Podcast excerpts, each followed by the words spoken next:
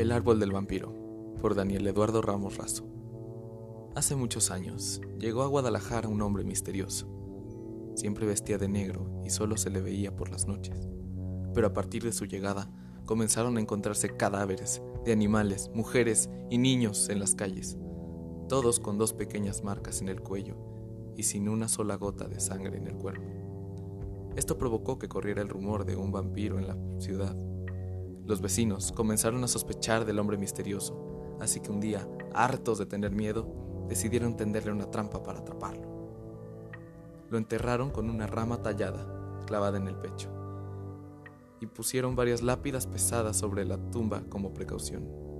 Meses después del suceso, las lápidas comenzaron a romperse y la gente notó como un árbol crecía lentamente desde el interior de la tumba.